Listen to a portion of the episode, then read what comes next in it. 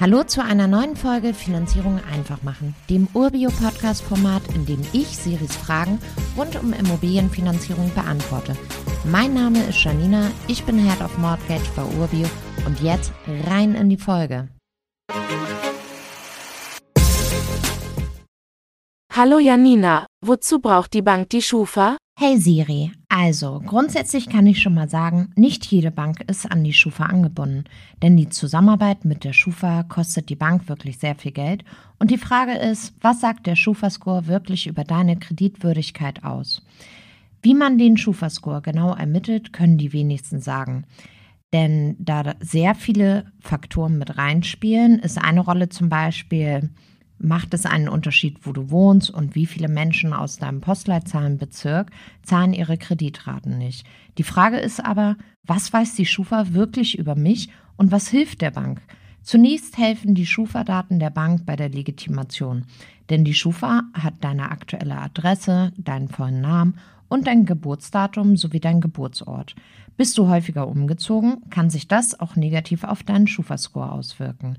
Für die Bank kann es dann noch sehr interessant sein, ob es weitere gemeldete Darlehen oder Ratenkredite gibt, die du vielleicht nicht angegeben hast. An dieser Stelle ein Reminder.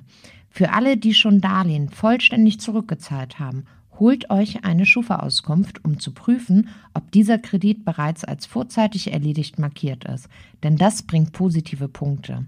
Ich selber habe den Schufa Plus Zugang. So bekomme ich immer, wenn es einen neuen Score gibt oder sich jemand Informationen über mich einholt oder irgendetwas eingetragen wird, eine SMS. Denn auch bei der Schufa können Fehler passieren.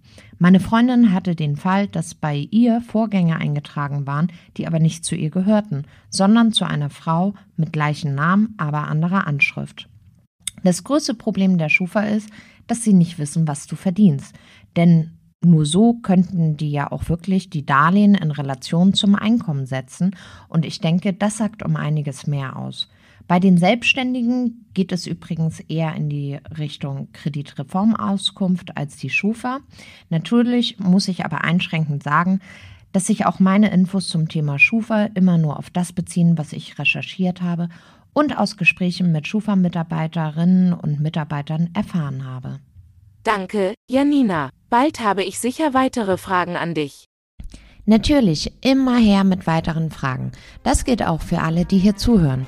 Wenn ihr Fragen rund um Finanzierung habt, schickt sie an podcast.urbio.com und dann gibt's in einer der nächsten Folgen die Antwort. Wenn ihr keine Folge verpassen wollt, folgt unserem Feed und lasst uns eine positive Bewertung da.